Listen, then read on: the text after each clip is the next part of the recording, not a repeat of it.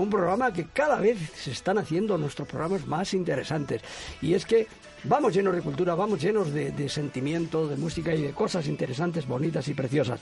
Ha llegado José Luis Ramírez de ¿Qué libro leo? Que nos va, ahora que se acerca la Navidad, de los bestsellers del momento y posiblemente también serán bestsellers de las Navidades. También hablaremos de cómics y demás, porque en la Navidad es cuando el cómic tiene más oportunidad de vender y demás.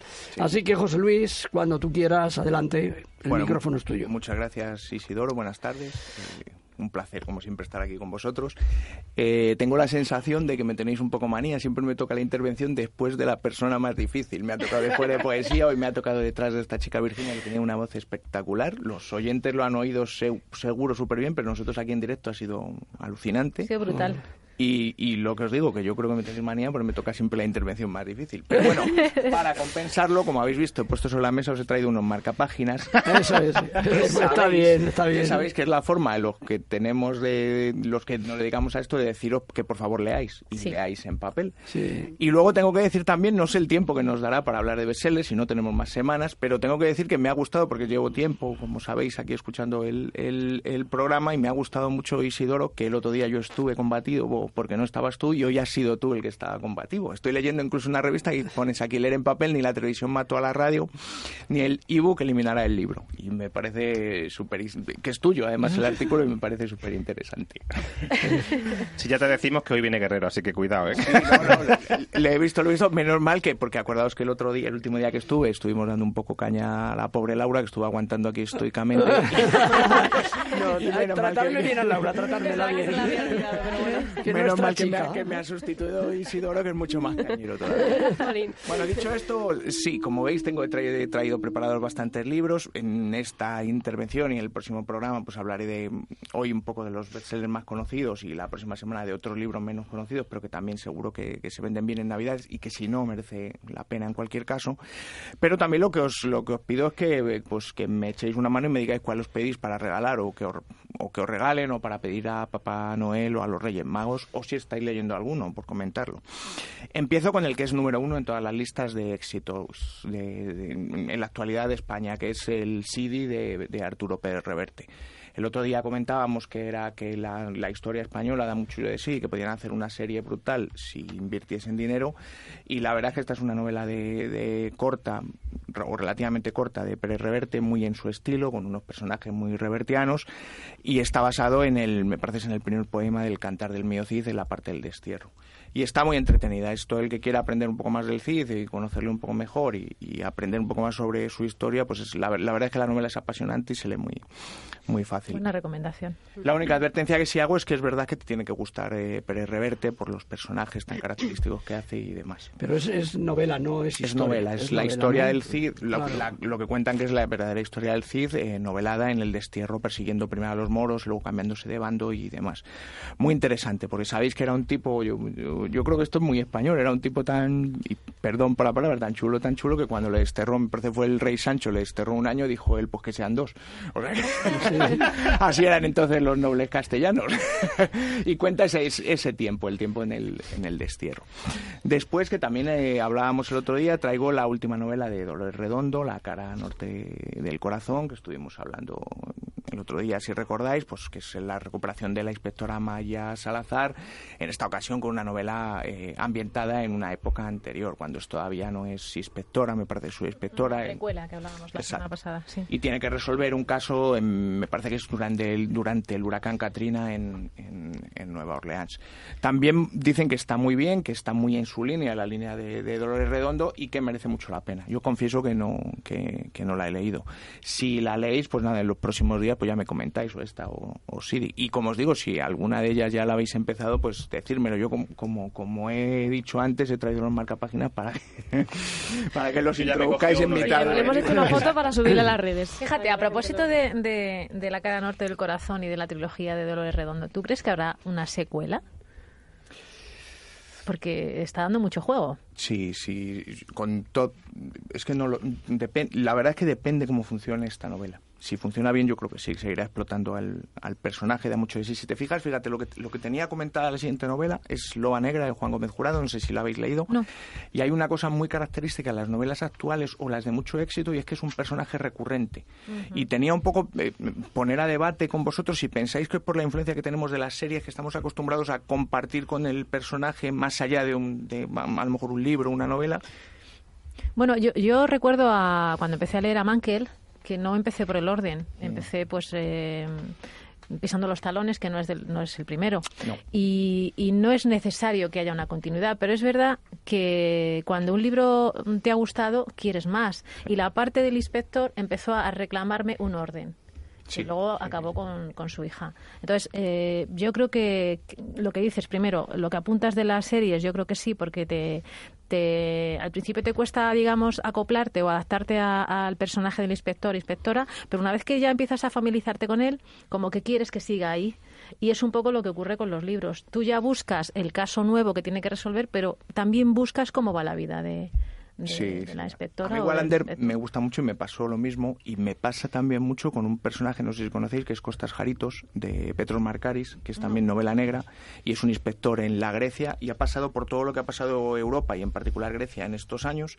Y me parece brutal cómo investiga y además lo que va pasando, cómo va cambiando la, la situación en Grecia y me pasa eso mismo, que necesito cada X tiempo eh, una compartir algo con él, porque además son es de este tipo de novelista que te cuenta mucho más, como hacía el gran Manolo Vázquez Montalbán, te cuenta la historia del personaje, dónde comen, cómo es su familia, en el caso de, de Costas Jaritos, lo mal que se lleva con su mujer y lo bien que se lleva con su hija. Al final yo creo que sí que forma parte de otra familia ficticia eso es. Y, y, creo que en la novela actual está pasando un poco. Por eso, a tu pregunta, que igual me ha alargado un poco en la respuesta, perdonadme, pero a tu pregunta, yo creo que sí, que seguiremos teniendo a la inspectora Maya Salazar, en, porque además es como, como tú bien sabes, que, eres fan de, de Dolores, es, es, un personaje que da mucho de sí porque tiene mucho, mucho más dentro que solo el, la investigación de, de, los casos. Exacto. Bueno. Y Loba Negra no, no lo he leído, no sé qué. Loba Negra es, es, un personaje que se inventa Juan Gómez Jurado, que se era, vendía muy bien porque es un escritor muy fácil de leer, muy entretenido. Y es un personaje que se inventó en, en la anterior entrega, que es Reina Roja. Es una mujer que se llama Antonia Scott y, es un personaje brutal, es muy particular, tiene un don especial, es una, es una mujer muy inteligente y ayuda a la policía a resolver, a resolver casos. Y dicen que esta novela, yo he leído alguna crítica, creo que incluso en la revista Zenda, una de ellas, y la ponen bestial, o sea, dicen que es, que es maravillosa. Que, pues, eh, pues habrá que leerla. Eh, esto que dices de los bestsellers del momento y previsiblemente de las Navidades, ¿no te parece que cuando llegan las Navidades eh, hay libros muy buenos y hay otros libros que simplemente salen ahí para que se vendan. Se aprovecha el tirón de la Navidad. Sí, sin duda. Yo tengo una foto en mis redes sociales del... Yo visito mucho, por, por trabajo, visito mucho librerías. Me encanta. Porque además lo habitual, desgraciadamente, es que tengas tiempo de charlar con el librero porque no está, desgraciadamente, demasiado atareado. En Navidades no puedo hacerlo, no porque no te reciben porque están las librerías llenas. Yo sí que creo que el, que el libro, a mí, a nosotros, porque hemos, lo hemos comentado varias veces, aunque leamos en el teléfono, o, en otros, o, en otros, sitios. Hoy puedo mirar a José que ha presumido antes que le he visto de leer en el teléfono. Yo creo que el libro es, además de que puede regalar un, algo maravilloso, si a la gente le, llega al corazón, me parece un regalo imbatible objetivamente. Es que son entre 16 y 20 euros y tienes un regalo que puede ser para toda la vida. O sea, yo si, hay a todos en algún momento determinado nos ha cambiado la, estoy convencido, la vida un, un libro un libro en concreto. Y un, volviendo un poco a lo que decía antes Isidoro, que le echaba un poco por, por meter un poco cizaña, ¿eh? echaba un poco balones fuera. adelante, adelante. No solo, tienen, no solo tienen culpa los, los colegios de lo de la lectura de los alumnos, también los nuevos profesores. Yo siempre eh, ahora ya no hay profesores, antes que estábamos ya más de uno, el motor de una clase es el profesor. Si el profesor no carbura bien, ese, esa clase es como un coche, si, si no carbura bien el motor, el coche no tira. Ya puede ser un Ferrari, ya puede ser lo que sea. Una asignatura tiene que ser que hay que decirlo con la boca pequeña y sobre todo si no tienes algún colega al lado, mm. porque te pueden, bueno, sacar las uñas y lo que sea. Pero es así. Y hoy tristemente se ha abandonado la lectura. Pero bueno, seguimos. Otra cosa, yo tengo una curiosidad. estos libros que tú nos estás recomendando, que me parece muy bien, ¿tú en qué libro leo? Tu empresa están a disposición del público, ¿no?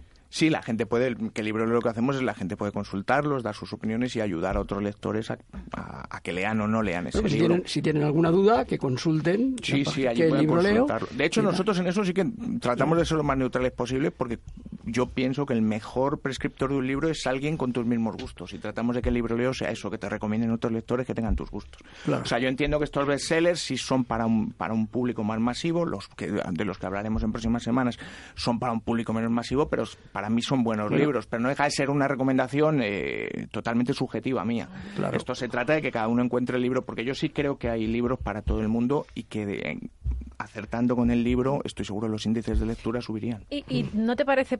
yo creo que cuando a un niño mm, en edad de recibir juguetes, si se añade un, un cuento, Mm, yo tengo la sensación, porque además creo que la he visto en varias veces, que él abre los paquetes, que mm, la ilusión le dura el momento en el que abre el paquete, independientemente del juguete que sea. Pero cuando abre un libro, la decepción se nota. Mm. Y es triste que es que sea una cosa, sea un que el libro sea un añadido más, un, un número más de los de los regalos que has tenido. Y eso hay que cambiarlo lo que no sé, Rosa, según lo dices, se me saltan las lágrimas porque yo por trabajo no hay semana en la que no lleve libros a casa y es raro que mis hijos, incluso siendo para ellos, es raro que mis hijos abran alguno y lo gen y les llame la atención tanto que he dejado de llevarlos porque como no los van a hacer caso.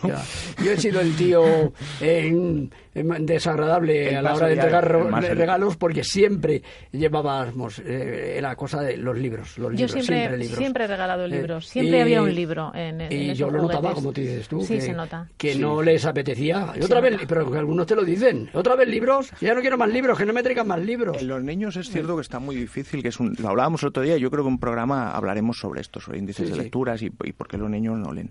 Es verdad que los niños, como decimos, es complicado. Eh, como tenemos enfrente, tengo ahora mismo a dos chicos muy jóvenes y sigue funcionando muy bien para novios, novias, amigos y demás regalar un libro.